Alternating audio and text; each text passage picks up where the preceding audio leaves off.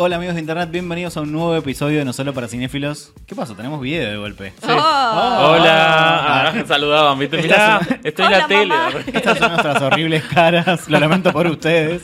Que se van a tener que fumar No una estamos hora. muy acostumbrados a hacerlo con video, la verdad. Eh, es, es bastante un quilombo, así que vamos a ver si se queda forever o es solo por esta oportunidad, porque estamos fe- festejando algo. Estamos celebrando que Franco llegó a los 15.000 seguidores. Vamos. El más influencer de los influencers. todos los influencers. Eh, salvo acá Nair que tiene cuántos. 770 y algo. Wow, yo- sos una Kardashian. ¿eh? Sí, prácticamente. Es mi sueño y ya estoy por llegar a, a la cantidad de, de Kim. Igual quiero decir dos cosas. En primer lugar, en este momento estamos grabando, todavía estoy en 14.900, pero estoy ahí nomás, o sea, 20 seguidores, así que quiero creer, si no pasa nada, que cuando salga este episodio voy a estar arriba de los 15, O- esperemos. a no ser que te cancelen. Sí, por algo que diga acá. Eh, y la segunda es que no es la primera vez que nos grabamos. De hecho, al principio, como curiosidad, nos íbamos a grabar, después nos dimos cuenta que era un quilombo mantenerlo en el tiempo, pero para hacer un episodio especial me parece que está bueno para que nos vean un poco, nos conozcan.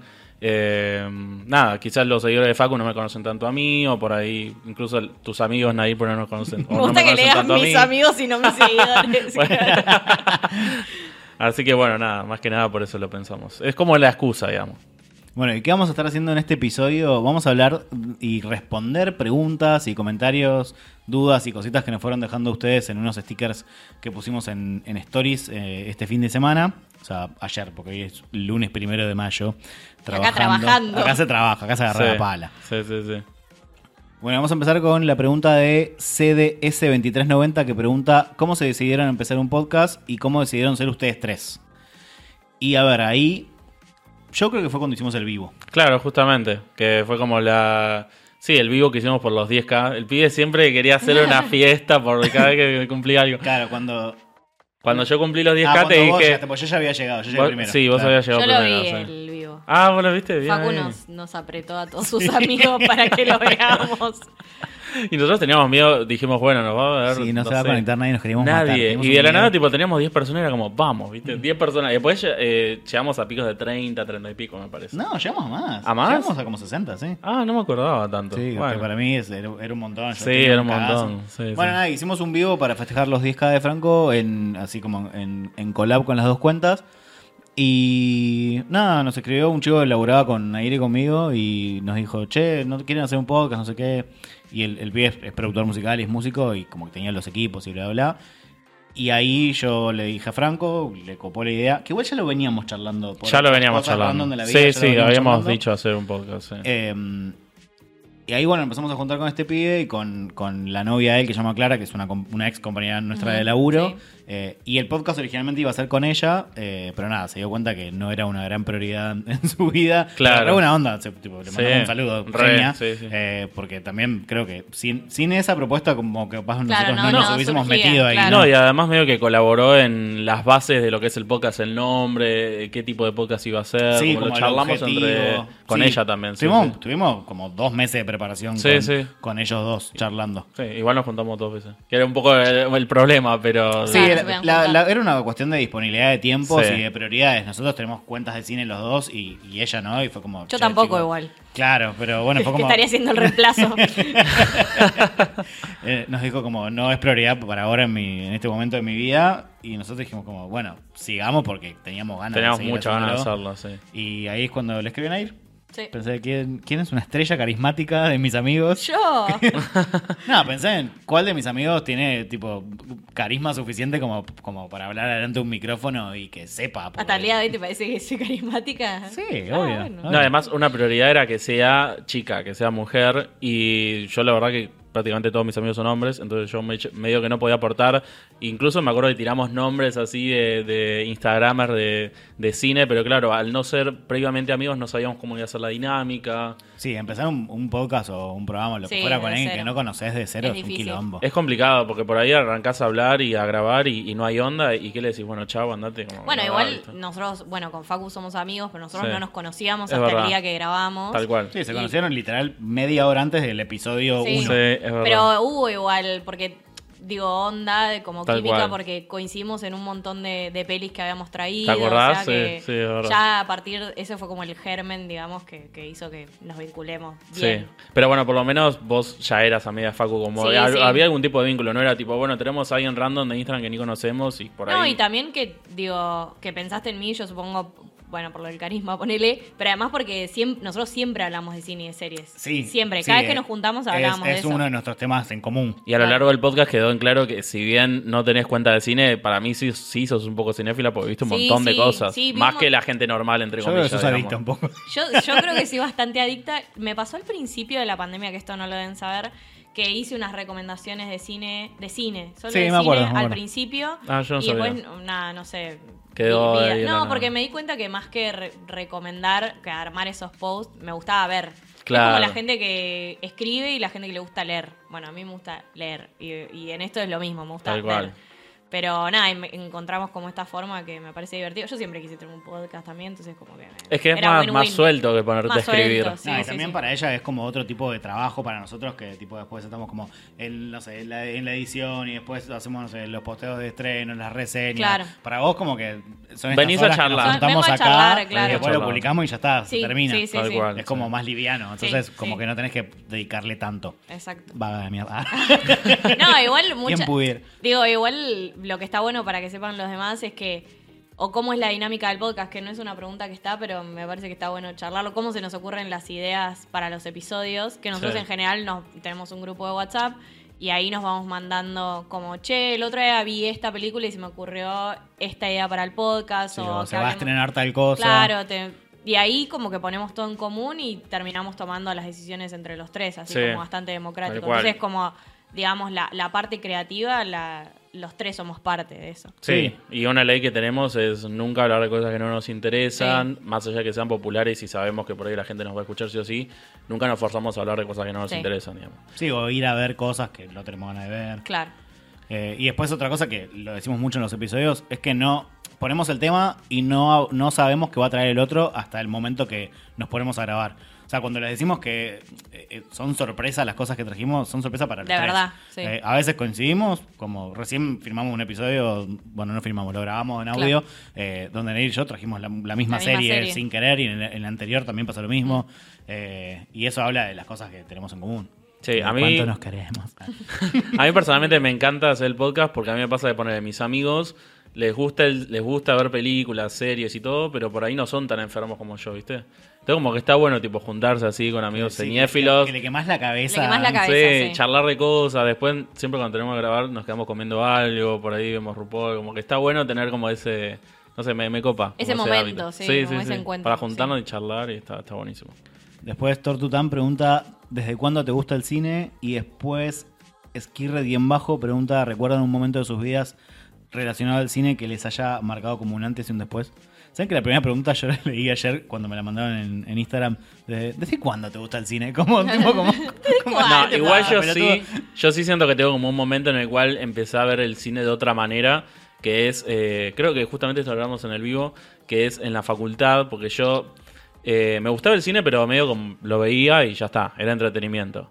Y me pasó que en la facu, yo soy diseñador gráfico, y tuvimos eh, una materia que literalmente la tarea era ver películas y charlarlas en clase, o sea, mejor materia imposible.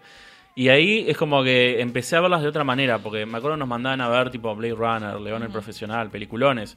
Y había que hacer como todo un análisis de, bueno, ¿cuál es el mensaje de la película? ¿Cuál es el, no sé, tipo la dinámica entre los personajes? Y al hacer todo ese análisis y charlarlo en la clase, como yo me, yo me recopaba. Y llegó un punto que, claro, yo me volvía como el, el nerd insoportable de la clase, que la profesora decía, bueno, eh, ayer vimos, eh, encima películas re raras, tipo El cocinero, La rata y no sé qué carajo, una película europea. Eh, ¿Qué les pareció la película? Y yo levantando la manita, ¿viste? Para a ver Franco y yo tipo, eh, que- todos me odiaban. Y ahí le empecé a agarrar como, como el gusto. Y en mi cuenta personal empecé a, a, digamos, a hacer reseñas de todo lo que iba a ver en Stories, digamos. Y claro, la gente se recopaba y me decía, che, ¿por qué no te armás una cuenta? No sé qué. Y ahí fue como que todo se fue dando, ¿viste? Y cada vez me empecé a meter más y más y más y más. Y bueno, y ahora soy un enfermo del ¿Y, y cine. cuál es la peli esa que te marca el antes y el después? Y. mm, No sé, o sea, me da la impresión que es eh, Blade Runner. Blade Ok. Runner. Como fue como que, sí, analicé esa película, la vi, me encantó, me empecé a, me puse a ver como muchos videos de, de análisis de la película. Encima justo en esa época salió la secuela con Ryan Gosling, entonces como Claro. que seguí con eso. Y, y ahora tampoco es que soy fan de Blade Runner, ¿no? Pero siento que esa película me hizo como abrir el abanico mental y ver el cine de otra manera, digamos. ¿Vos? Eh, no, a mí siempre me gustó el cine. O sea, no me acuerdo en algún momento donde diga, uy, sí, ahora me interesa. Siempre, desde Claro. chiquitita, como que mis papás me llevaban al cine, veía películas, miraba series, volvía del colegio y miraba cosas, tipo, miraba las pelis que pasaban en Telefe. Íbamos al videoclub con mis viejos todos los fines de semana y yo me elegía mis películas. O sea, Sí, yo de Blockbuster Siempre. también, de chiquito era fan de ir a Blockbuster. fan de, de ir y elegir las películas.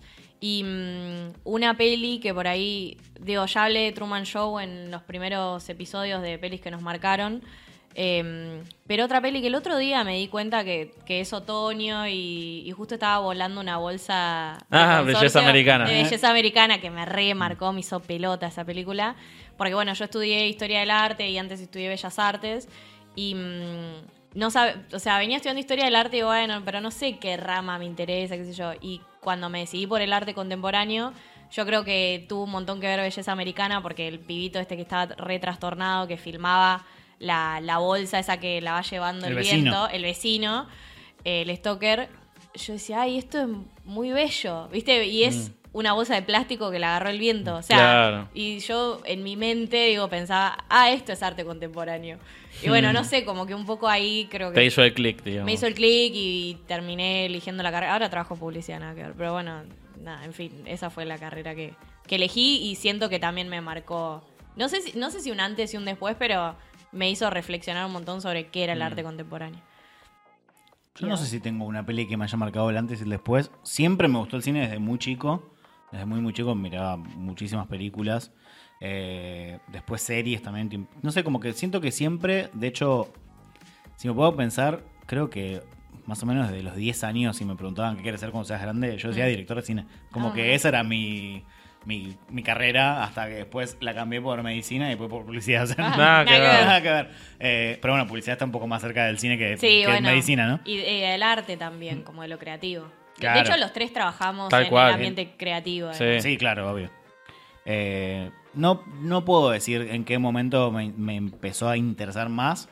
Quizás en los Oscars del 2010, donde estuvo tipo el discurso del rey, el origen, eh, Sí. el cisne negro. De hecho, creo que fue lo- la primera ceremonia de Oscar que yo, yo fue también la que primera vi. que, me senté a ver. Como, Yo también. Che, la voy a ver. Y me ocupé de mirar muchas películas de esa ceremonia para llegar como bien informado. Claro. Eh, incluso después que la vi, me habían faltado varias y las vi. Y me pasó con esta peli que, que es de mm, Jennifer Lawrence, que se llama Winter's Bone. Ah, me sí, encanta. sí, sí. Bueno, yo la vi y no la. No, Ah, no ¿Viste entendiste. cuando no, no, como que no podía conectar con la película hasta que eh, hablé con una amiga que, que estudiaba cine y me dijo, bueno, fíjate esto, esto, esto. Fue como, ¿viste cuando alguien te acomoda el Tetris? Sí. Y es como, y, y ahí me di cuenta que era como, che, a veces las películas que te parecen un embole necesitan, necesitas otra, otra información en la Sí. cabeza que no la tenés, que tenés que salir a buscarla, que tenés que mirar mucho cine para poder entenderlo. Es que es eso, para mí el cine se divide en el cine que es puro entretenimiento y en el cine que te quiere decir algo más.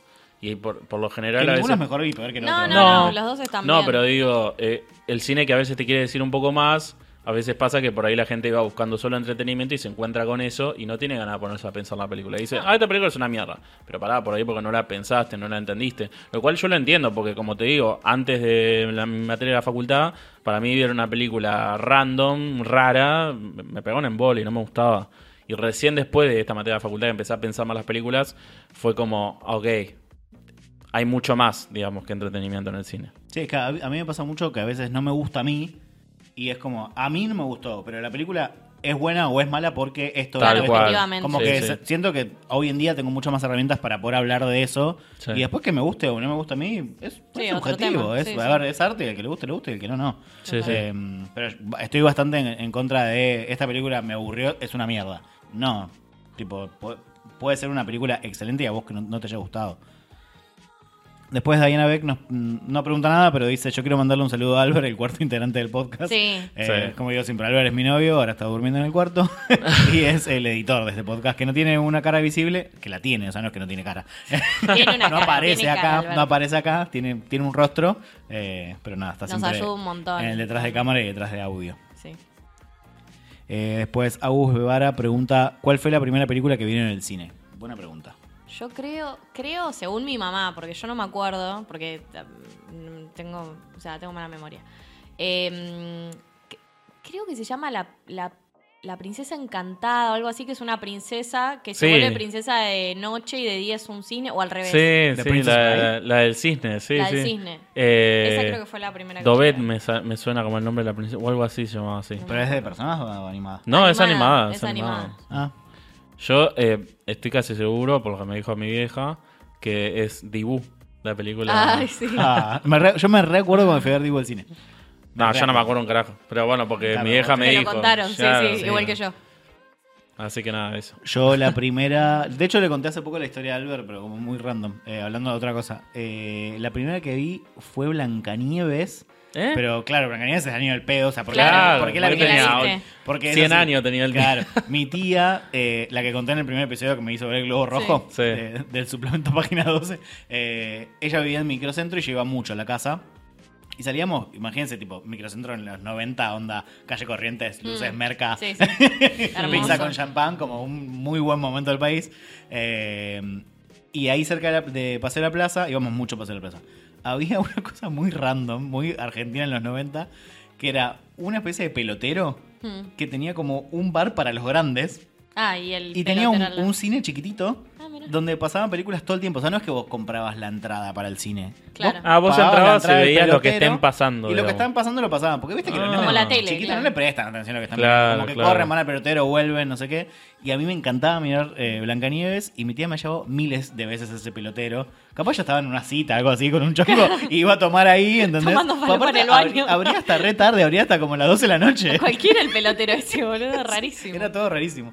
Y nada, esa es la primera película que tengo así como consciente de ver en el cine. Yo tenía, no sé, cuatro años capaz. Claro. Eh, Berenice Quido, amiga de la casa, también influencer de cine, pregunta: ¿Cuál fue la película que más pensaste o te hizo pensar? No sé qué no Me, sé. me está O sea, haciendo pensar tengo esa como, pregunta. Claro, tengo como dos Muchas. enfoques posibles para esta pregunta. La primera es que me dejó reflexionando sobre la vida. Sí. Y la segunda es que me la tuve que pensar porque no la entendía. Mm, Eh, se me viene a la mente Dark, la serie. Uy, sí. Porque tipo es muy difícil Qué esa serie. esa O serie. Westworld, que me parece. Ah, un- Westworld que- es buena. Westworld mm, para mí es muy Westworld difícil. cada, O sea, cada episodio lo tenés que pensar. Sí, y es una es serie que tenés que reflexionar y charlarla y seguirla, como no, no la puedes terminar de ver y ya. Ahora me pasa con Succession también. No, yo diría, aunque no, aunque no sea tan complicada de ver, de nuevo, re repetitivo el pie, ¿no? Pero Blade Runner yo siento que es como la primera película que me hizo pensar, como, como de nuevo, como lo que dije antes. Pero sí, otra película que se me viene a la mente es ponerle El Origen, que yo sé- Matrix vi también. esa película y fue como, ¿qué? Y viste, como sentía que la tenía que ver varias veces para entenderla. Ahora por ahí después de ver tanto cine como que la veo y no me parece tan complicada, Claro. pero, pero para, digamos, un espectador regular común, esa Sí, sí. película es compleja. O para el- la época en la que salió. Por eso También, también decía Matrix, sí. como ahora nos parece una peli re común, pero en su momento fue Sí, un cambio de paradigma. Sí, y mucha gente por ahí la veía y decía, ah, mira, tipo disparando armas. Por ahí Claro, no entendía todo sí. el trasfondo que había en la película, Tal digamos. cual. Se quedaba con la parte de acción nomás. eh, después. Soto Diana 92 pregunta: ¿Qué opinan del género biopic o biopic? Antes eran super aisladas y ahora hacen una por mes. Eh, a mí me gustan las biopics, no son mi tipo de película preferida. Mm. Depende de quién le estén haciendo la. Para mí la mayoría como que no, no están buenas, la, ¿viste? No, no están buenas. Como que son pocas las que están buenas, me parece, de, de este género. Es que separan mucho, viste, como en, la- en el lado de la imitación y hacer el personaje igual. Y pocas son las que buscan contar algo diferente sí. o algo más artístico. Siento que son películas que en, en cuanto a valor cinematográfico son bastante mediocres. Sí. Sí, yo siento que ponerle Bohemian Rhapsody fue como la biopic que fue como un éxito, no me acuerdo cuántos millones juntó, como que nominaba al Oscar, que igual para mí medio A mí medio- no, sí, a mí no me medio gustó. chanta esa nominación, Sí. pero como que Me fue todo un bastante. hito. Y después todos se quisieron colgar de eso y salieron un millón de biopic También y es ahora como un el- montón. una época, ¿viste? Bueno, igual creo que lo, lo dijo ella en, en la pregunta, ¿no? Pero es como el momento de las biopic y bueno, ya se va a terminar ese momento. Sí, es, y además tiene un poco ese aspecto medio nostálgico de, ah, vamos a rememorar los temas, los videoclips. ¿Te Claro. acordás cuando Pindonguita, cuando Whitney hizo ese video de los 80? Yo antes que un biopic prefiero toda la vida un documental. Pero 100%. O sea, Mm. con- contame lo de Freddie Mercury en un documental o lo de Marilyn Monroe en Claro. un documental. Lady D, Sí, antes bueno, que, sí, que sí. una biopic. Aparte son muchas de esas películas las hacen muy cerca de los Oscars, o sea, las estrenan muy cerca de los Oscars. Sí, a propósito. Porque a los Oscars le encanta el, Sí. la biopic para la nominación a Mejor Actor, porque Sí. es lo que Sí, digo, sí. como que ah, parece que imitar bien a una persona es, es actuar bien. Sí. Y no siempre es así, la verdad. Sí. Eh, Total. y, y no por eso la película es buena o mala. Después, de vuelta, Diana Beck pregunta si se pudieran tatuar algo, una serie o una película, ¿qué sería? Yo tengo un, yo tengo un solo tatuaje y es de la serie Six Feet Under, que es mi serie preferida de la vida, y es el nombre del último capítulo. Ah, pensé que hacer como el gesto está acá en, mi cráneo. Ah. Lo tengo- no, lo- no, no lo puedo mostrar porque lo tengo en la espalda. Eh, lo tengo en el medio de la espalda y es una frase que dice Everyone's waiting, todo el mundo está esperando. Es el nombre del último episodio. Pero no te da cosa tener un tatuaje que no te lo podés ver, boludo. A ver, ¿Sabes que a veces cuando me estoy entrando a bañar, como que me, me miro y digo, ay, tengo un tatuaje? Cierto que tengo un tatuaje, boludo, me olvidé. ¿viste? Como cuando te descubrís un lunar, ¿viste? Ay, Me, me olvido, me olvido que lo tengo. De hecho, me lo tengo que retocar porque ya está viejo, me hice hace 10 años. Bueno, yo el mío, lo muestro a cámara ya que estamos. Este, eh, me lo hice la semana pasada y son los tres dragones de Daenerys. Obviamente Game of Thrones, soy muy manija con esa, con esa serie, muy rompehuevos. De, desde antes que termine la serie yo tenía ganas de hacerme el tatuaje Los dos tenemos una- un tatuaje de nuestra serie de preferida. nuestra serie favorita, sí. De hecho, en algún momento también me quiero hacer de Harry Potter porque...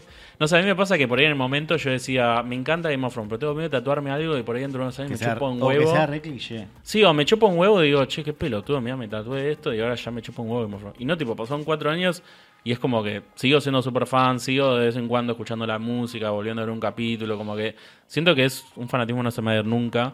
Y, además, por ahí a veces también está bueno relacionarlo con algo de tu vida. em, qué sé yo, a mí me, gusta como esta idea de los dragones volando, suena re cliché, pero de la libertad, viste, de ser uno qui- quien uno es y, y no sé, como lo relacioné también con eso, como con esa filosofía de vida que tengo yo de hacer lo que yo quiero. Cada vez me esfuerzo más a hacer lo que yo quiero porque viví como muchos años haciendo lo que querían los demás y ahora por fin estoy haciendo lo que yo quiero, viendo lo que yo quiero, yendo a donde yo quiero y, y como que lo relaciono por ese lado. Es Eh, una mujer fuerte e independiente. muy fuerte e Erin independiente. Me siento empoderado. 15k, loco. Eh, está bueno porque, eh, no, no esto de ser fuerte, no sé qué, eh, digo como que está bueno que los dos tenemos un tatuaje de cine como de Sí. serie, como de- el lugar que ocupa. Tal cual, O sea, tal yo cual. es el único tatuaje que tengo, no tengo tatuado otra cosa. Sí. Eh, Yo tengo otras cosas, pero literalmente es mi, ma- mi mamá, mi papá y mi hermana. Y Game of Thrones. Como... Estaba al mismo Estaban todos nivel. al mismo Al nivel. mismo No, encima Game of mi Thrones. familia. Encima mi Game of. Thrones. Mi factoría. Tipo, los tatuajes de Game of Thrones son mucho más grandes que los otros. Pero bueno, nada, porque son dibujos, qué sé yo. Igual puedes decir que los tres dragones son tu mamá, tu papá y tu Sí, también. Ah, son los- cada dragón es un. Los mismos integrantes. Bueno, yo tengo un montón de tatuajes y ninguno es de serie de Pero películas. tenés Ah. tatuajes de arte.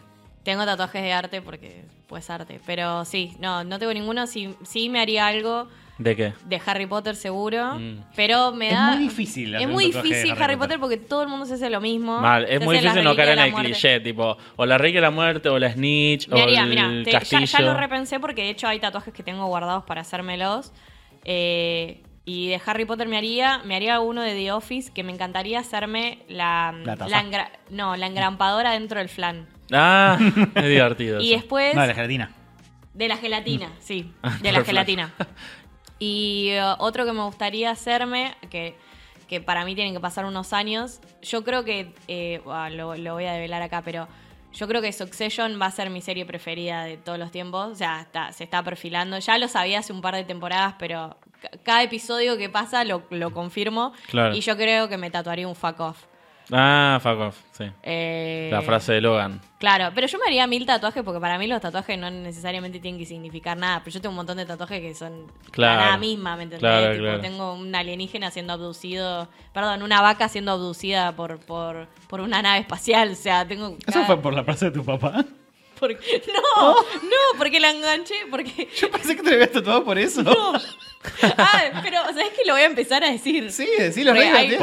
Ah, hay no una frase que mi papá siempre dice, que es como muy del campo, que yo la uso bastante también. Eh, ¿Cómo No es? cuen- cuentes la aparición. vaca antes de la aparición, que es como cuando algo está por pasar y vos decís, no, bueno, la semana que viene cuando pase No la esto es- quemes. Claro, es como no la quemes, es Ah, como ok, no ok. cuentes la vaca antes de la aparición. Entonces yo tengo tatuada ahí la, la vaca siendo aducida por, por un alienígena, que es lo que yo siempre me imagino cuando mi papá dice la vaca y la aparición. Pero Claro. no, fue algo re random. Bueno, Un pero amigo- por ahí fue inconsciente o no, tampoco. no creo, no lo sé. Un amigo estaba volviendo un domingo, estaba aprendiendo a tatuar, que de hecho después me lo tuvo que Ah, arreglar. encima jugado, que Chapa me lo arregló. Yo tengo mucho tatuaje así, que boludeando. Y me dijo, ¿qué te tatuó? estuviste en la cárcel. Sí, cuando estuve en la- Y más o menos, son medio tumberos algunos. Y entré a Pinterest y le dije, ay, es- esto. Me divierte esta imagen. Y me la hizo. Y yo, No, la historia de no. tu papá. Ya fue. de- ¿Y Sí, voy a contar la historia de mi papá. esa, sí. Pará, ¿y sabes qué me pasa en el último viaje que hice? Va, los últimos. La gente me ve el tatuaje Mm. y me dicen, ah, vos.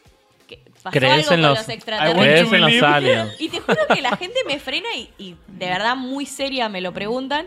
Yo como, ah, no, ni idea, también fumá ese día. La gente flasheaba Patricia gen- en Vitorco, ¿viste? Y sabes que cuando les digo eso, la gente como que se recepciona porque espera que Claro. yo le diga algo y que podamos charlar de extraterrestres. Y es como, no tengo nada para decirte porque estaba boludeando ese día. Claro. Pero bueno, sí, voy a contar la historia de mi papá, es buena. ¿Cuál fue su peor experiencia en el cine? Ah, me miraban. No, Sí, yo, porque yo la tuve, historia divertida es tuya. Yo tuve una Yo no la experiencia, una experiencia muy de mierda. Fui a ver Thor Love and Thunder, que por cierto, una película bastante floja. Más o menos como por la mitad de la película, yo voy solo al cine la mayor parte de las veces. Y esta vez también había ido solo. Y estaba nada entre fanáticos de Marvel. Y de la nada, siento como una explosión líquida atrás mío. Y me caen como unas gotitas acá en el cuello, ¿viste? Entonces dije, bueno, se explotó una botella, pensé yo, ¿no? Es lo que uno pensaría. O una gaseosa, ¿viste? Que los vasos de gaseosa son medio una cagada, la apretó un poco, por ahí explota. Y bueno, nada, dije, bueno, se habrá explotado una gaseosa. Al, al no sé, a los 5 segundos de la nada, escucho me doy vuelta y había un tipo vomitando adentro de un balde de pochoclos. ¡Ay, no, boludo! Te había vomitado. Yo vos. sabía que iba a ser algo medio escatológico, Sí. boludo, porque no podía terminar. Y ¿Qué entonces el chabón estaba vomitando sin parar. ve- y miro al lado mío, la no. chica que estaba sentada al lado mío estaba bañada En vómito. en vómito. Ay, pobrecito. Por suerte era vómito tipo de Sprite. O sea, no había comida, era como vómito. Ay, igual, líquido. igual es vómito, boludo. Igual es vómito, pero peor si es comida. Sí, sí, sí, si es comida. Si es un choclo, tipo. y la chica como que se dio vuelta y vio que el chabón estaba vomitando, dijo ¡Ah! Y como que se levantó y se fue y yo me quedé así como en shock y seguí mirando la película. Me senté y seguí mirando la película y las imágenes pasaban delante mío y yo estaba así, vi- viste como el, O el el meme- meme del perro que piensa en la guerra. Sí, o el de Rick and Morty, que ellos pasan por una situación re traumática Sí, y están tipo. bueno, así estuve yo. Estuve todo el resto de la película así como, en- como con la mente en blanco. No podía pensar en la película, solamente podías pensar, me acaban de vomitar encima. Y entonces, claro, la película seguía pasando, morían personajes, luchas, y yo estaba así, con la mente en blanco. Y de la nada vuelve la chica, yo no entiendo cómo volvió, yo me hice a mi casa. yo me voy a mi casa, sí. Y se pone a limpiar el asiento con, con servilletas del, del baño y me da unas servilletas a mí. Y yo tipo así todo, gracias. Y me limpio así como puedo y sigo mirando la película. Chicas, se sentí y sigo mirando la película. O sea, tenés que ser muy fanática de Marvel para seguir mirando la película así. Y nada, y terminé la película y dije... O sea, no, no lo podía creer, como que seguía, seguía en shock y dije, bueno, tengo que volver a ver la película. Y lo volví a ver por segunda vez al día siguiente. Y encima una película bastante chota, pagué la entrada de nuevo. Ah, encima, claro, eso IMAX no tiene la culpa, digamos. Claro, no, obvio. Es como, bueno, No, se no, es descompuso así. alguien. Y, y obviamente el pibe se lo llevaron, los amigos se lo llevaron. No, Ah, no, se fueron a la mierda. Entró medio borracho, decís vos. No, a no, como, o sea, como se estaba sintiendo mal, estaba vomitando, Ah, ok. los chicos se agarraron, se lo llevaron y, y no volvieron, obviamente. Pero, no, o sea, una situación inédita, no podía creer que me había pasado algo así. ¿Y ustedes? Yo no sé si tengo una situación. Igual así que ninguna me le va a haya- ganar a la mía. No, ninguna le va a ganar na- a esa. Nadie me vomitó ni me cagó en el cine. Claro, por por suerte. suerte. Eh, no, una vez lo que me pasó es que, mm, tipo 2010, yo laburaba en un call center y en el horario de, de comida vimos el trailer de una película que parecía que estaba recopada, tipo ciencia ficción, fin del mundo, esas cosas. Eh, ay, ahora, ¿cómo carajo se llamaba? Sky. Skyfall, ¿no?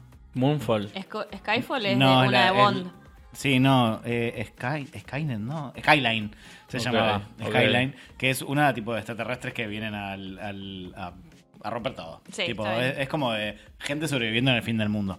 Y dijimos, che, está buena esta peli. Entonces, mi, mi amiga Nat y mi amigo Feli la fueron a ver el fin de semana Y al tipo la semana siguiente me dicen, che, está buenísima la película, tipo, anda a verla, no sé qué. Bueno, dale. Y yo en ese momento no tenía un mango partido al medio, pero no sé cómo carajo terminé invitando a una persona y un amigo a que vayamos y, y yo pagué. Ah, bueno, bien. Claro, y como que dije, bueno, la salida del mes, ponele que me podía dar en ese momento. La película era una mierda, pero una mierda. Y lo peor de todo es que fue toda una joda orque- orquestada por Feli y, No. y por Ah, Nat. hijos de puta. Porque, claro, como me hicieron caso ellos y, y habían ido a ver la película por mí, se quisieron vengar y me, y me la mandaron a ver sabiendo que era una mierda. Y el lunes siguiente los dos hijos de puta estaban cagados de risa. Y yo estaba re caliente porque había gastado un montón de plata. Claro, Claro, pero encima gente. habías invitado, venga, venga, que esta peli está buenísima. Claro, Y era toda una mierda. Y yo como que la veía y decía, che, esta peli no se está poniendo buena. Esto y es tenía una un cagada. final de mierda, era malísima la película. No me acuerdo Y esa hasta el día de hoy Felipe me sigue gastando con eso. Eh, yo no lo perdono. Eh, Nat se murió, así que lo tuve que perdonar, pero también... la tuve que perdonar a la fuerza por muerta. Ay, si estuviera Dios. viva la seguiría odiando por eso. Pobre. No, Yo no mentira, me le mandamos acuerdo. un beso al cielo, Nat. Un beso al cielo. No me acuerdo si tuve una- así como una muy mala experiencia. Sí me pasa que a mí el cine me gusta que estén todos en silencio. Eh, Mm. yo, de hecho, en general, ahora empecé a comer pochoclos con ustedes. Yo no como en el cine, Ah, porque no a mí me gusta que están en silencio. De hecho, no me gusta ni abrir el agua. Y me pasó en la última de Harry Potter que fui a ver, que la gente hacía mucho ruido y no me gustaba. Eh, en, cuando fui a ver eh, A Quiet Place también, pero leí, yo me pongo en ortiva Bueno, mal. es- es- ¿La última de Harry como- Potter decís las animales fantásticos o No, la no, no, no, Reliquia de la muerte? Dejar- Ah, Las de verdad. Animales fantásticos no, no corresponden. No es canon. No es canon. Pará, yo también fui a ver la. la A Quiet Place. No, em, la de Harry Potter al cine. Sí. Y la gente estaba muy extasiada. Sí, sí, a mí no me Pero gusta. a un nivel tipo que, que no daba. No, no daba. De hecho, me acuerdo que. ¿Viste en la escena esa que Ginny se, se agacha a atarle los cordones a Harry? Sí. Alguien gritó, colorada petera. No, O sea, todo el mundo se cagó de risa, pero era como, dale, boludo. me estás cagando la Además, escena. ¿sabes lo que te pasa? Que te caga el mood de la peli, porque es una peli re oscura, ¿me entendés? Bueno, No, perdón, pero a mí el otro día. Ah, seguían. No, pero el otro día me pasó que fui a ver la de Cocaine Bear, ¿viste? La del Sí. Y, y es una película que. Graciosa. Claro, graciosa, que un poco despierta reacciones en el público. Pero me pasó que tenía un grupo de amigos atrás que estaban infumables, que tipo, Claro. No sé, cualquier cosa decía, ah, mirá esta boluda, viste, en el medio de la película. O, viste, la, la película arranca con un dato y abajo dice Wikipedia. Me dice, ah, Wikipedia. sí, boludo, lo estoy viendo. Es como, viste, esa gente que tiene que comentar todo lo que está pasando en la película y yo los tenía atrás. Entonces era como, basta, cállense. Es que es un tipo de película gancho de pelotudo, o sea, Claro, así, pero- caían muchos nombre. boludos, sí, sí, caían muchos boludos a la, a la- a la película. Pero bueno, igual nada supera lo del vómito. No. Georgie Benítez pregunta: ¿Se enamoraron alguna vez de un personaje? Yo creo que tengo tres. Hola, ella. Vos, que, vos Eh, soñabas con una orgía con los tres. No, mi- eh, fueron todos como muy ahí en la primera infancia, o en la segunda, ponele. Eh, Muy bebito. a los dos meses. A me los dos enamoré. meses ya estaba caliente. tipo, a, a los cinco o seis años me gustaba mucho el Power Ranger azul. Pero. de- A- Out of Power Ranger, como. Ah, sin- Ah, a decir. ¿Como, ok. como Power o no, como- no, como, como el actor. pero en la primera camada. Sí, de la primera Power camada. Rangers, Sí, yo soy viejo, Ah. la primera camada. Eh, Ah, mira qué inclusivo que Sí. Ah, y después, y el- después eh, él era gay al final. Tipo, mira, no ya- el personaje, el actor. Yo ya me daba ya te cuenta. pero hoy en día no me parece nada lindo. El crash que lo sigo teniendo hasta hoy en día es Harvey de Sabrina, la bruja adolescente. Hermoso. O sea, yo con él me di cuenta que era gay, ya de chiquito. tipo a los chiquito. 6, 7 años yo ya sabía que me gustaba Harvey. Eh, hace el año pasado la volví a ver toda Sí, y sigue reforzó mi, Sí, sí, es mi hermoso. amor. Tipo, me parece una persona preciosa. Aparte, él es, es como un labrador hecho una persona. Sí, sí. Es tan tonto y Es tan tonto, bueno. es tonto, lo amo, sí. lo amo. Y después mi otro crush fue Trunks del futuro en Dragon Ball Z. Same, Boludo, same, late, era ese boludo. hombre. Late. El que tiene el pelo lila largo. El Ah, hijo de sí. Vegeta. Yo iba a decir Trunks de Dragon Ball Pero Z, boludo. a mí me gustaba el del futuro, no me gustaba el otro. Porque Ah.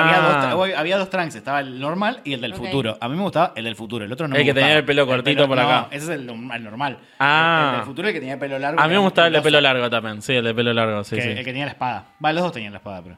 Sí, es re sí. loco que todos vamos a decir hombres. Y Y sí. Es que para Pero mí me causa Trunks es como uno de los Crash de Dragon Ball, es como el que está más bueno. No, y a mí también me gustaba, no sé si era algo con ese corte, porque también me gustaba Leon de Resident Evil 4, el, el videojuego, tipo ese personaje. Y después me gustaba el de Planeta del Tesoro. O sea, todo con el mismo corte, boludo. No sé, porque me ¿Cuál gustaba es ese el corte. planeta del tesoro? El de la de Disney, la de Sí. los piratas, el, Sí. el protagonista.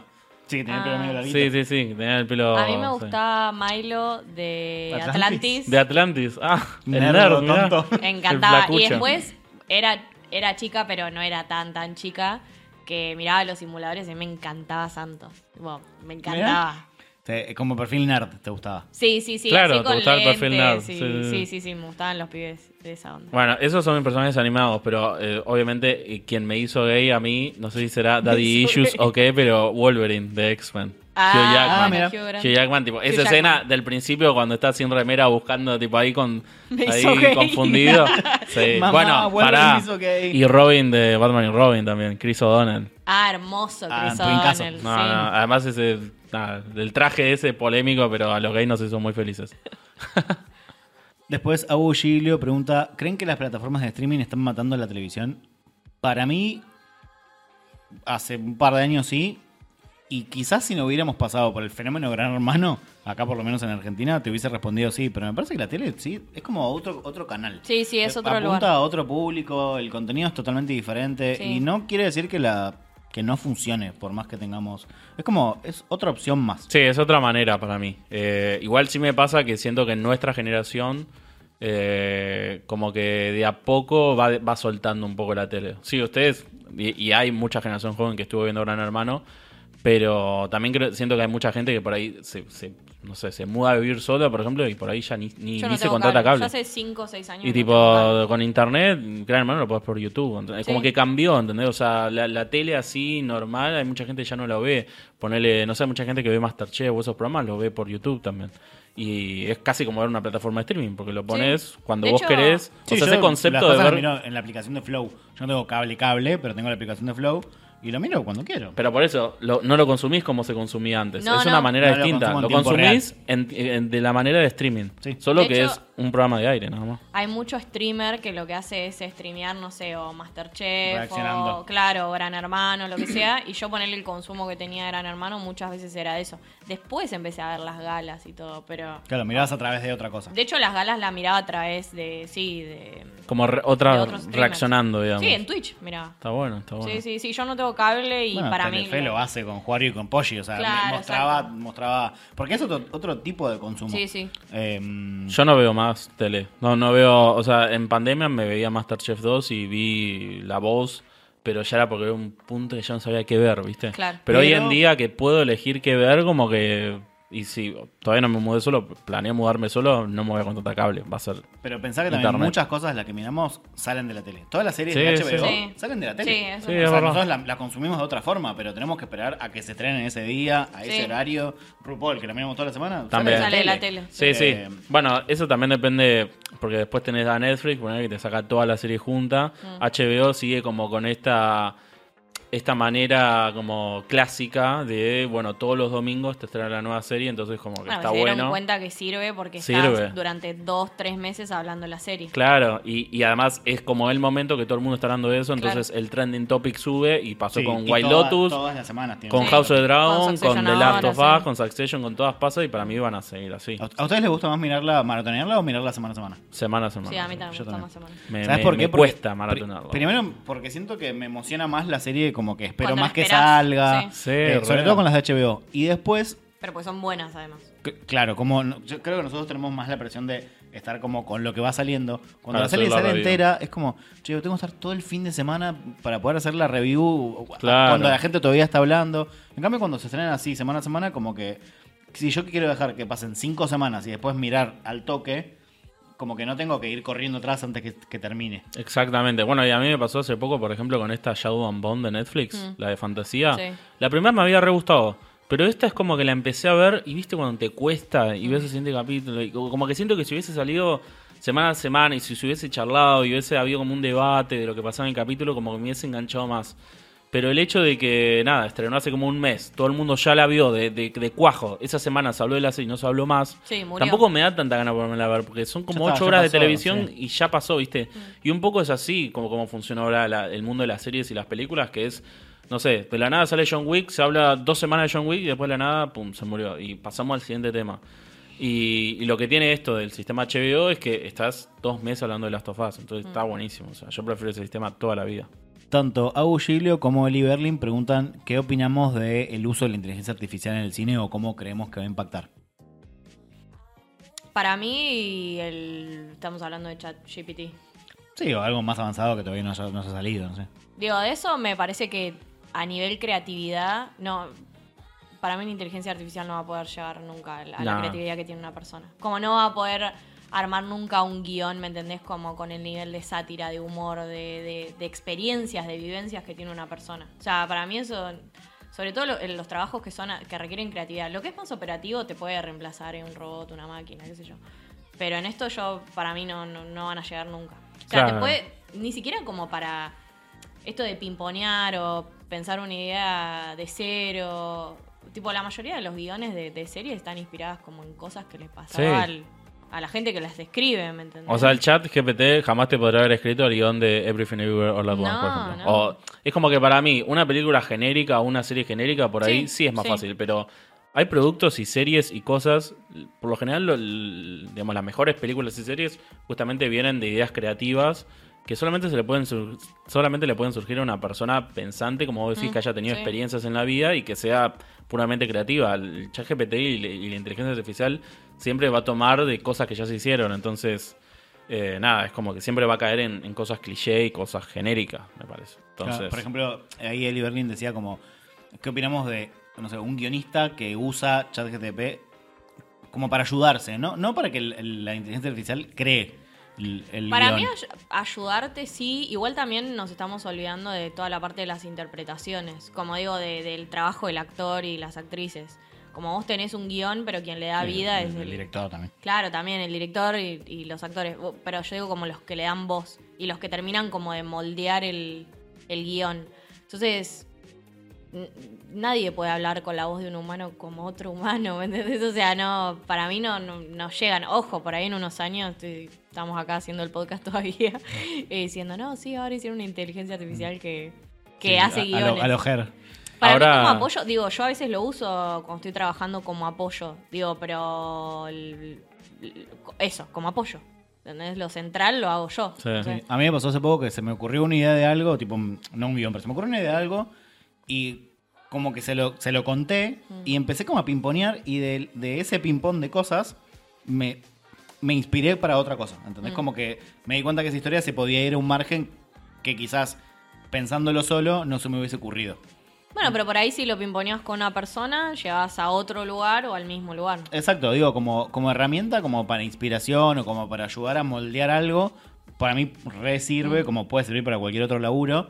Eh, pero a ver, si tenés, si tenés talento como guionista o Claro. no lo tenés, el chat GTP no te lo va a regalar. No, O no. sea, no, eso sale de, Sí, no te va a salvar. sí. eso sale de Dios. Al- Sí, no, y ahora algo que se está usando mucho, por ejemplo, ayer vi, viste que salieron estas imágenes prof- eh, promocionales de cómo se verían los personajes animales de la sirenita, y ahora empezaron a salir las versiones de inteligencia artificial.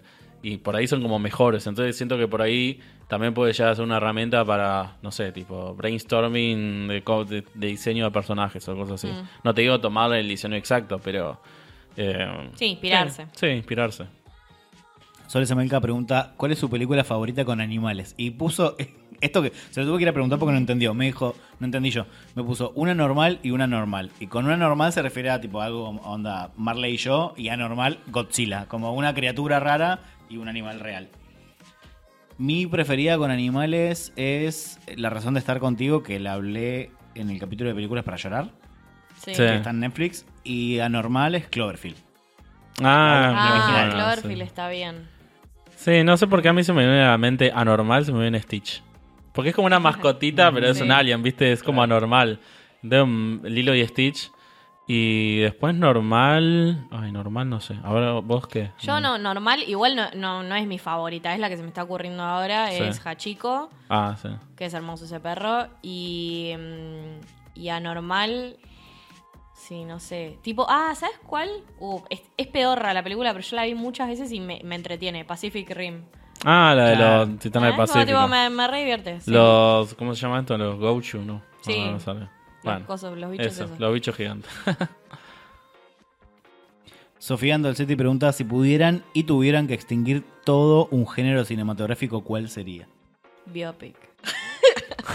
Sí, yo extinguiría el cine de acción, me parece muy... No. No, pero la, la vida Ay, es muy, me es muy, es redivierte muy cine- triste sin el cine No, de el acción. cine de acción- Además, cine de acción te da Marvel, boludo. Extinguirías no, todo el cine no, de acción tipo como... Steven Seagal. Sí, Rápido y Furioso. Tipo la de Liam Neeson, Como decís. esa de Ah, Liam bueno, a mí, para mí Neeson. están. Me No, re Eh, para mí entretienen. apagar el cerebro Sí. viendo esas películas. Bueno, pero si tengo que elegir una y me ponen un arma en la cabeza para matar un cine, un género, mato ese. Está bien, está bien, Bueno, bien, nosotros es- no lo es tu- aceptamos. Ah, eh, no sé, Y yo... mirá que no dije terror, chicos. Sí, me, es me verdad. parece que hay muchas mejores películas de terror que Sí. Ah, sí, sí, sí, sí, es sí, eso verdad, seguro. verdad. No sé, a mí eh, siento que ay, pasa que me van a matar, pero yo no soy muy fan ni de las comedias ni de las películas románticas, como que no te veo No, esa ni- te lo Pero es como que siento que, que si matas ese género se muere la mitad del planeta Tierra. Sí, boludo. O sea, no lo mataría por el resto, no por mí, porque yo no soy muy fan de eso, pero qué sé yo, las de guerra tampoco me gustan mucho. Ah, sí, a mí las Las de guerra guerra como que me, me la bajan, Sí, ¿viste? me pasa lo mismo. Digo, ¿para qué rememorar una época tan de mierda, ¿viste? Y, y como que La- Me pasa un se llama poco- historia eso. Negador. no, pero es como esa cosa de. No quiero poner político, ¿no? Pero, ah, tipo, los héroes. Bueno, los héroes más o menos, porque mataron millones de personas. Igual, qué sé yo, es un tema complejo, complicado. Pero bueno, si me decís matar un género, te diría de guerra, pues no soy muy fan y tampoco. Sí, el no género- le veo mucho el género punto. bélico, digamos. Claro, Sí. histórico me gusta. O Sí. sea, si es. Qué sé yo, tipo el descubridor de la luz, te la veo y me copa, pero no tanto de guerra y. Uh, mira cómo está matando un montón de personas, como que. O sea, si es, si es para joder como la película de terror, bueno, pero esto es un hecho real, entonces como que por ahí no le encuentro tanta diversión en eso. Yago Agustín Campos preguntó, van a hablar de cine argentino y otro usuario que ahora no me acuerdo quién fue, preguntó qué peli de cine independiente argentino lo sorprendió en los últimos años. Esta no la vamos a responder ahora porque vamos a hacer un episodio especial de cine argentino, Sí. sal- saliendo de lo conocido. Sí, sí, el secreto de sus ojos. Sí, ¿no? Relato Salvaje. Tango feroz. Sí, ¿no? hay que hacer, sí, Sí, sí, hay que vamos hacer. a hacer un episodio de cine argentino. Pilar Martínez 93 pregunta, ¿está mal no ver nada de un género que no te gusta? Para mí, No. No, no, si no te gusta, no te gusta. ¿qué vas a Claro, no lo mires, sí, está bien. Sí, por ejemplo, hace poco hicimos el episodio de terror que a mí no me gustó tanto. Y no es que no miro nada de terror. Como que cada tanto miro algo para ver si me gusta. Claro. O sea, siento que en el género de terror hay cosas muy de mierda, pero también cosas muy copadas. Y le doy un- como una, una segunda oportunidad eterna que nunca termina. Eh, pero, no sé. De, de Yo no- 100 películas miro 20 capaz. Claro, yo no diría que está mal, pero si sos cinéfilo o te gusta el cine, sí te recomendaría que intentes darle una chance o intentes como encontrarle la vuelta. Por mí me pasa que yo a veces como que me esfuerzo un poco a ver cosas que por ahí no me interesan mucho porque después me termino encontrando como que, che, mirá, esto está bueno. Y yo de, de necio, viste, de no querer dar una chance, me encontré con algo re bueno. Y me parece que cuanta más cantidad de películas y más cantidad de géneros ves, más aprendes de cine y más te nutrís. O sea, como que no siento que esté tan bueno por ahí cerrarse y decir, no, no me gusta nada de todo esto. Por ahí si le das una chance, descubrís cosas nuevas. Pero de nuevo, está mal o está bien, depende de cada uno. Qué sé yo. Yo creo que ahí te puedes apoyar mucho en, en gente en la que confíes de su criterio. Claro, y te, si te dicen, no sé, poner que no te gustan las comedias románticas por inventar Mm. algo. Y te dicen como, che, no sé, La La Land es una comedia romántica y está re buena, ¿por qué no la ves? O sea, como para salir de ese, como de eso de no me gusta y no miro, eh, podés apoyarte un, por un Y para ahí. mí, otra cosa que pasa es que ahora me parece que no están como tan encasillados los géneros de cine como estaban Sí. antes. Entonces hay mucha película híbrida. Porque La La Land para mí es un dramón, boludo. Claro. Sí, es pero drama, tiene su parte musical, Por eso, también. pero, romance. eh, pero es un híbrido, ¿entendés? Sí. Entonces hay un montón de películas así que me parece que por ahí tienen o elementos de terror, o elementos de drama, o elementos, no sé. Claro. Para mí son las mejores películas. Por eso, entonces, eh, ya seguro que hay un género que decís, che, no me gusta, y seguro viste elementos de ese género en, en otra película. O hasta la gente que te dice, no, a mí los musicales no me gustan, que se pongan a bailar de la nada no me gusta. Y por ahí son re fan de High School Musical y, y, y- y aceptan sin problema que en la cafetería del- Claro. de la secundaria se pongan a bailar sin problema. Entonces, si aceptas eso, ¿por qué no, no lo querés aceptar otra cosa? Es como, por ahí a veces uno se cierra y no se da cuenta que ve Mm. más cosas de ese género de la que es Sí, consciente. digamos. Total. Sole y en bajo FF pregunta, ¿actriz o actor sobrevalorado? Para mí, hoy en día es Adam Driver. Me parece una persona que actúa siempre el mismo papel. Adam Driver, eh, Ah, yo yo no lo- soy muy fan de ese actor, Me cae bien, pero... pero actúa siempre lo mismo. Tampoco me vuelve loco, como que siento que sí puede ser, como que está teniendo por ahí más, no te digo, no le den papeles por el tipo que laburar está bien, pero por ahí le están dando más papeles de los que merece. Ah, re sorete. No, pero qué sé yo, qué sé yo, no sé, a veces lo castean en, en- en cosas en las que no va. Por hace poco lo castean en 65, esta de los dinosaurios. y es como el típico tipo onda Pedro Pascal que tiene que cuidar a una niña y tenés que empatizar con él y es muy difícil empatizar con él porque no no es un actor que no te Él da hace eso. siempre el mismo. O sea, si, si ese personaje fuese Tom Cruise, la película sería 10 veces mejor. Pero no porque Tom Cruise sea mejor actor, sino porque encajaría mejor en ese papel. Como que siento que a Adam Driver le están dando papeles que por ahí no encajan con él. Em, pero yo, Lo yo lo. estamos rebardeando. Bueno, no, igual es buen actor, qué sé yo. Si Me lo acaba veo. de decir ¿no? que no va a venir la semana que viene. Chicos, no voy a estar allá. ¿Y vos? ¿A quién pensás? Eh, no, no sé. Estaba pensando, pero pensaba y digo, no. Viste, pensaba en un actor y digo, no, pero no está mal, tipo Florence Pugh. Ah, ¿En serio? Ay, no, no, no, pero actúa pará, bien. pero no, pero actúa bien. Por eso después Ay, a mí me bueno, no. encanta Florence. Me en Don't gusta. Worry Darling es lo mejor que tiene Don't Worry Eh, Darling, no sé yo. sí, no sé. No sé. A mí, ¿sabes que me quiere Harry me tiene- Styles.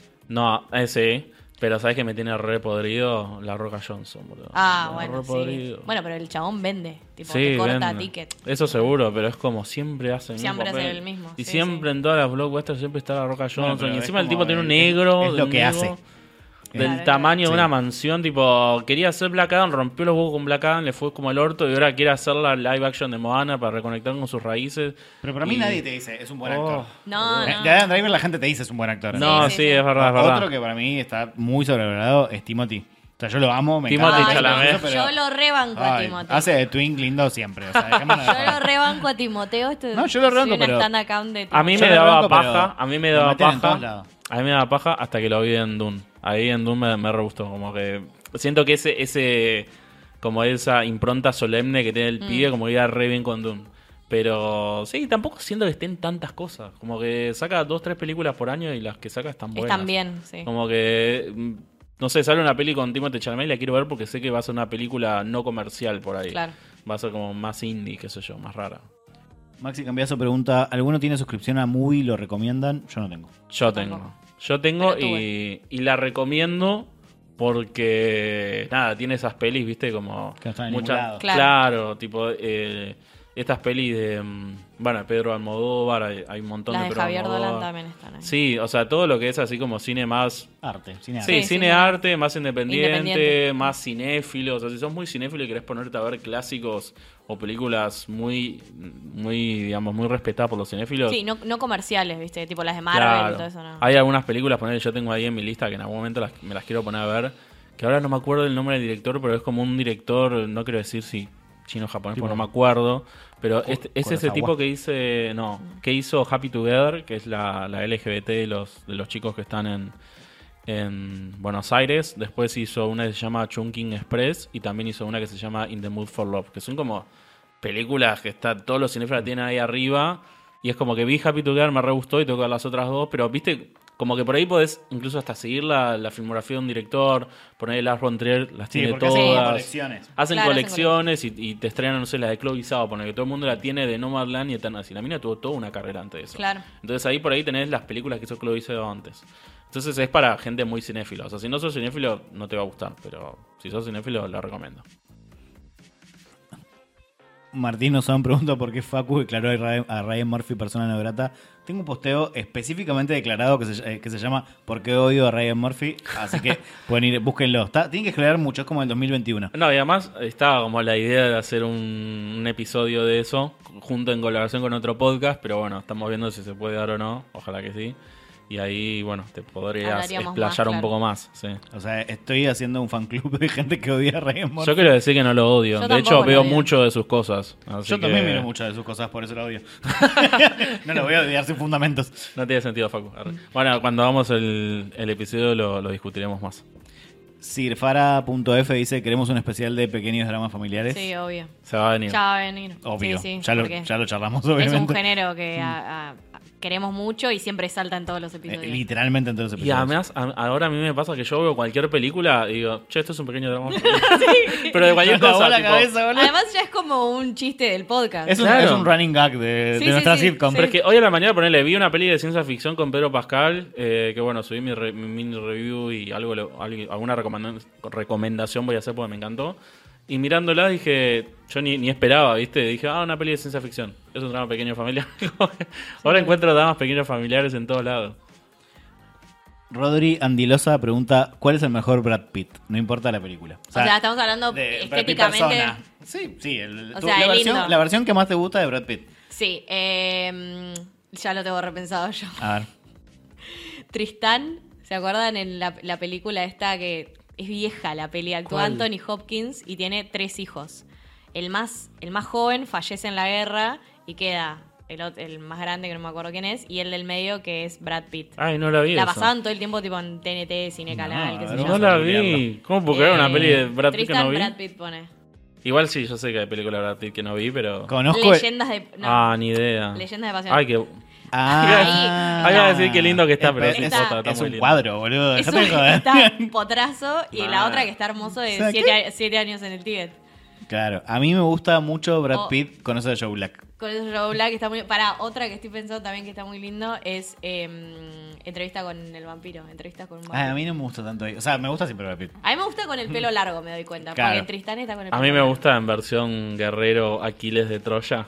Ah, ves, para mí está muy Es- ya está demasiado, ahí. Sí, claro. no, no. Sí, o como en Club de la Pelea, ya está como demasiado. Ya es un montón. Eh, sí. Sí. Ay, pero me hace así, incluye la pelea estaba re lindo también. Sí. No, no, siempre está lindo. Siempre Eso- está eso lindo no es Brad ninguna Pitt. discusión. Pero, pero digo, Ahora como en ese todo canchero, chico rebelde. A mí me parece que quedaba. me gusta más, tipo, peli largo, como Hombre en el misterioso. campo. claro. Más tipo galán de A mí me telenovela. A gusta mí no me más copa eh, tanto. novio-marido, como con eso de. Joe Black, ¿viste? Como... Y también me gusta mucho en a Time in Hollywood, en su modo Ah, David. Sí, Sí, sí, somos también. Ahí Sí, me gusta mucho. Moni Carrero y Noé Caudalet y también Didac.fg06 están, preguntan, están viendo la nueva serie de HBO, Love and Death o Amor y Muerte. Sí, yo la estoy viendo. De hecho, hoy terminé el tercer episodio. Y la verdad que me costó entrar como en el código de la serie, sobre todo con la actuación de. Ah, ¿sabes que leí lo mismo? De Elizabeth Olsen. ¿Elizabeth? es? Sí, Elizabeth sí. Elizabeth. Em, ¿Sí? Sí, o sea, la gente está diciendo lo mismo. Sí, como Ah, que actuaba raro ella, Actúa raro pero ella. no es por ella, sino por el código de la serie. Sí, y no sé si, o sea, me gustaría como ver videos de la mina, si era así, porque por ahí, digo, la interpretación está basada en eso. Eh, y después, una vez que entras, está súper bien.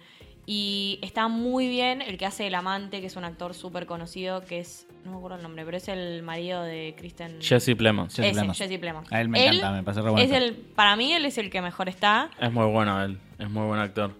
pero bueno, sí. Pero está bueno igual, es entretenido. Yo la, la quiero arrancar, todavía no la arranqué. Eh, la que sí vi es Candy, la de Star Plus, que trata el mismo caso, y eso la protagoniza Jessica Biel. ¿la ubican?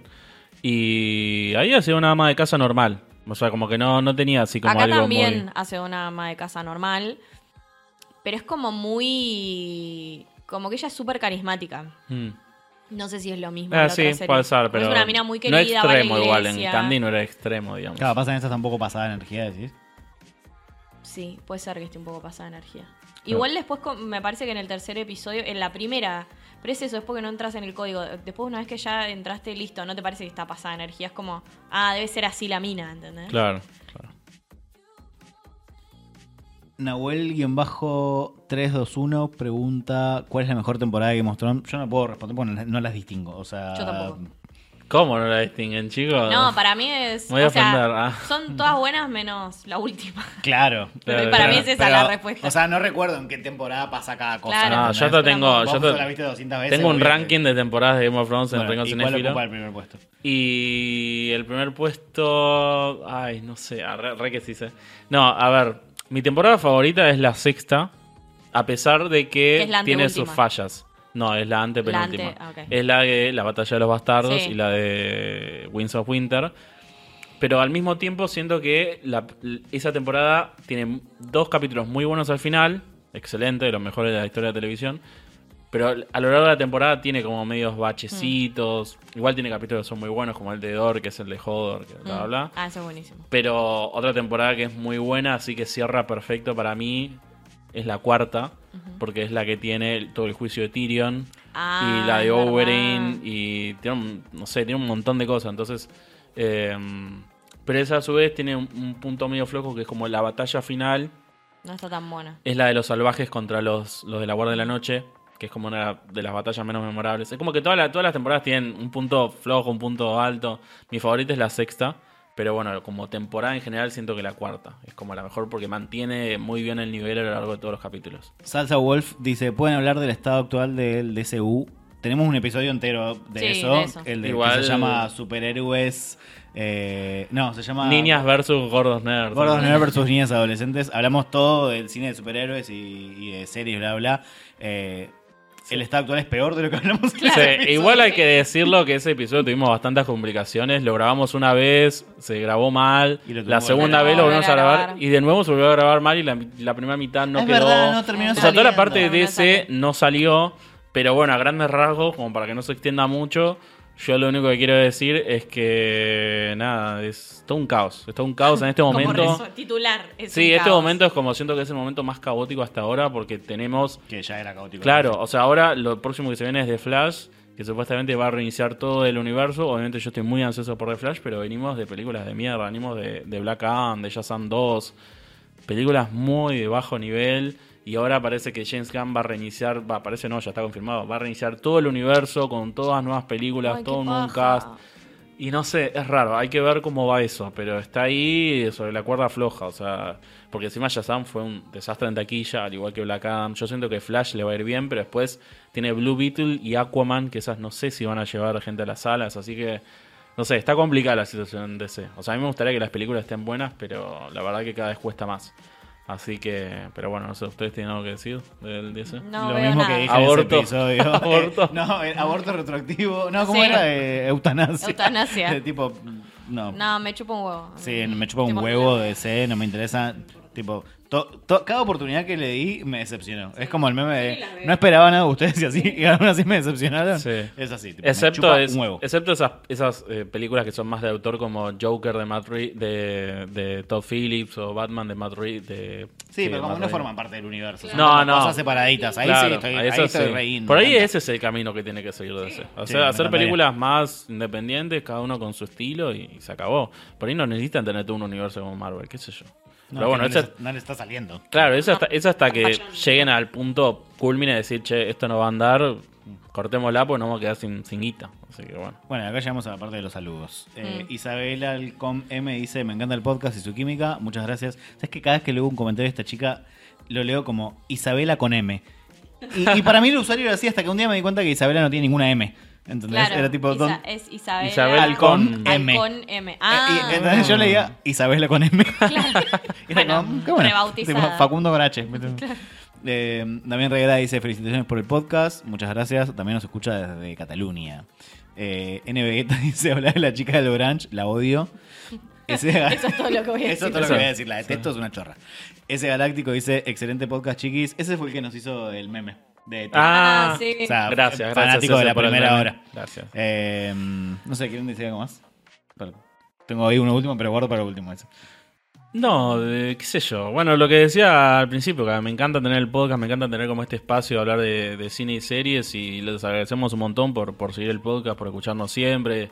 A mí me pasa que, no sé, yo escucho bastantes podcasts de series y, y sí es como que generas una, una especie de conexión eh, con, con la gente que escuchás y como que, no sé, me, entusiasma, digamos, que les pase lo mismo a ustedes con nosotros.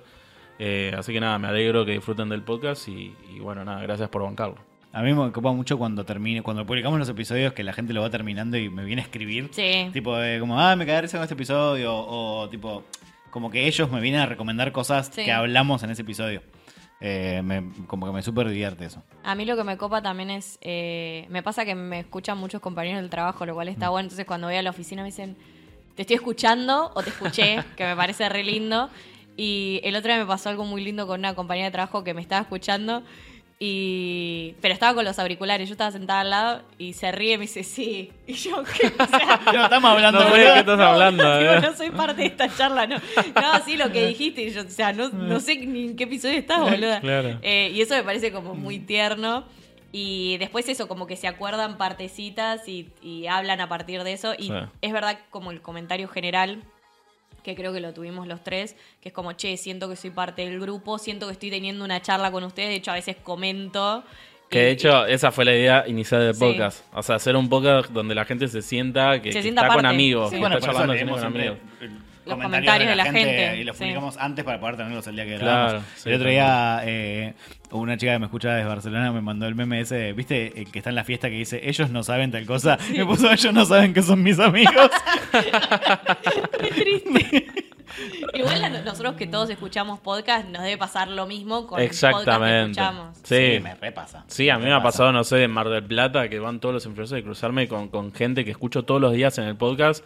Y es como, ¿qué hago? ¿Los saludo o no los saludo? ¿Viste? Pero es mi amiga mental, ¿viste? No, ni- Sí, con Albert siempre jodemos, tipo, Mica Vázquez es nuestra mejor amiga. Tipo, es como ella viene todos los sábados a casa. Bueno, yo que escuchaba mucho. mm, Ay, ¿cómo se llama este que es de. que está todos los días en Spotify, ahora ya no está más. como Eh, ¿El de la cruda? No. No, no, no, todos los ¿Nuestro días. día? Nuestro día. Ah. Claro, yo me recreé aparte de ese grupo. tipo, o sea, y ya sa- o sea, les tenés tan sacada la ficha que ya entendés la personalidad de cada uno. Obvio. Y a veces eh, hasta sabés qué van a decir, qué van a comentar. Eso es un flash. Y bueno, amigos de internet, esto fue todo por hoy. Si les gustó el formato video, nos lo pueden ir a decir a nuestros Instagram, que son. Arroba Nael Schumacher. Arroba rincón.cinéfilo. Y yo soy arroba melenístico.reviews. Eh, nada, si les compró el formato, vengan a contarnos. Eh, no, no sabemos todavía si lo vamos a mantener en otros episodios. Por lo menos el, el festejo de los 15K de Franco fue con video. Sí. Eh, Nos faltó la, la tortita torta, y lo- los lo bonetes, pero la próxima por ahí sí. se ponían a festejar re loco. no, por ahí no Muy sé. ridículo.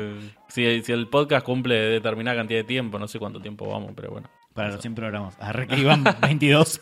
no una nunca. ¿viste? Eh, bueno, muchas gracias por habernos escuchado. Eh, les recuerdo que lo que más, más nos sirve es que le compartan el podcast a, a sus seres queridos y les digan, che, mira qué bueno está este Y a podcast. sus seres no queridos también. También, también, sí. Eh, a todo el mundo. Y que nos califiquen. Nosotros decimos siempre con cinco estrellitas o les pegamos un tiro. Eh, siento que es- es- es- me da un poco más de como cosa decirlo mirándolo. Claro, le vamos Como a pegar un tiro. Como Liam Neeson. Te voy a buscar y te voy a encontrar. Si no pones cinco estrellitas, ¿sabes? Ese también es como un chiste interno así del podcast. Sí, claro, también. es un running gag. Es un Sí, running bueno, las intros también, como que de Sí, a poco sí. van, van surgiendo nuevas cositas. Sí, códigos propios de- Sí, del del podcast. podcast. gag. Sí, a mí ya me está gustando hacer intros con, con doblaje latinoamericano.